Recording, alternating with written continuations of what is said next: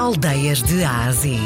Uma viagem à descoberta das aldeias e vilas que fazem parte do nosso valioso património cultural e rural de Portugal.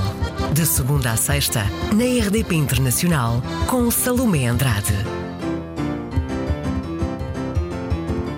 Silveiras foi constituída em 1988, eh, exatamente por fração da antiga freguesia de Cabrela. Neste momento a freguesia tem 108 km quadrados, uma aldeia que foi crescendo à volta da Estrada Nacional 4, a antiga Estrada Real, por onde a corte passava em direção ao Alentejo, e muitas vezes também em Montemor a corte, e acabou por fixar, por, por passar por ali.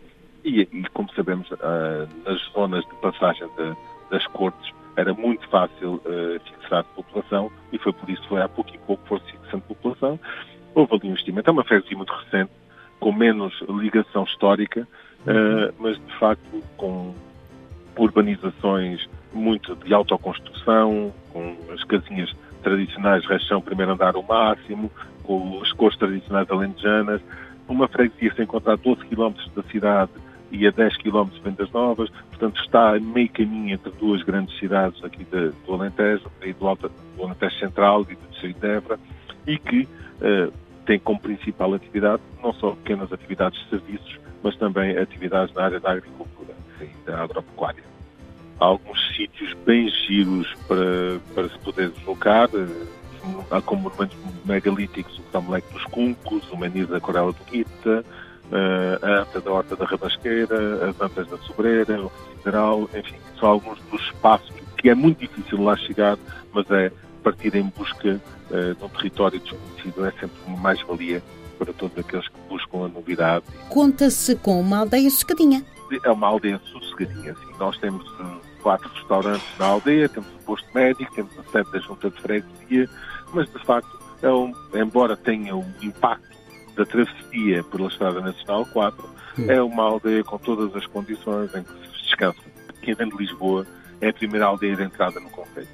Queijo, vinho, os enchidos, eh, encontramos em qualquer, em qualquer dos restaurantes este pato, as sopas.